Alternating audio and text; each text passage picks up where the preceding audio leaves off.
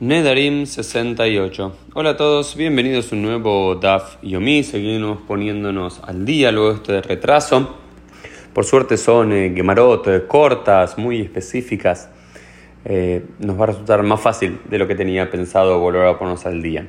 Y en esta página 68 continúa de alguna forma algunos detalles de lo que habríamos abierto en el DAF del día de ayer, de la página 67, que tiene que ver con las promesas, los votos, los nedarim de las mujeres comprometidas, de la Meorasá, esa mujer que está comprometida, pero que aún no está casada, que habíamos dicho que tanto el padre como el marido, ambos en el mismo día, tienen que ponerse de acuerdo y ambos eh, anular el voto para poder anularlo y que la mujer pueda continuar con su vida y no tener que cumplirlo y someterse a aquella promesa que hizo en algún momento. Ahora bien, ¿qué pasa en el caso, plantea acá la que o el padre o el futuro marido eh, mueran? ¿No? Habíamos dicho que tiene que hacerlo Beshutafut, tiene que hacerlo en conjunto, en sociedad. ¿Qué pasa si uno de los dos muere? Bueno, entonces el primer principio general es el siguiente. Met abal nitrokna reshut le'av. Dice, cuando muere el futuro marido, vuelve, regresa la autoridad al padre. Pero no así al revés. Met ab lo nitrokna reshut la baal. Dice, pero si muere el padre, no vuelve el, permiso o la propiedad o la potestad al marido, al futuro marido.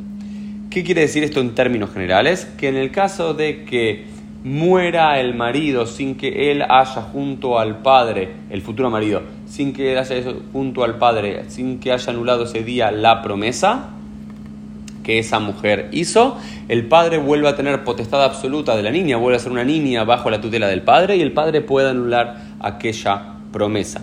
Si ocurre al revés, no. Si ocurre al revés, no lo puede hacer. ¿Por qué? Porque el futuro marido todavía no es el marido. Entonces, no tiene potestad absoluta y nunca tuvo la autoridad absoluta. Lo que sí el padre. El padre, hasta que la niña se comprometió, tenía potestad absoluta para anular sus promesas. No así este futuro marido que en un futuro, cuando se hubiese convertido en su esposo, ahí podría anularlas.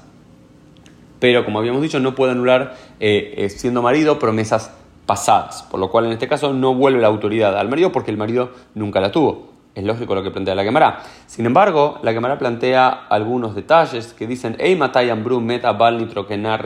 Dicen, no en todos los casos que muera el, el futuro marido vuelve la autoridad absoluta al padre. Solamente en los casos de Bisman Shelo Shama Bal Kodem Sheyamut.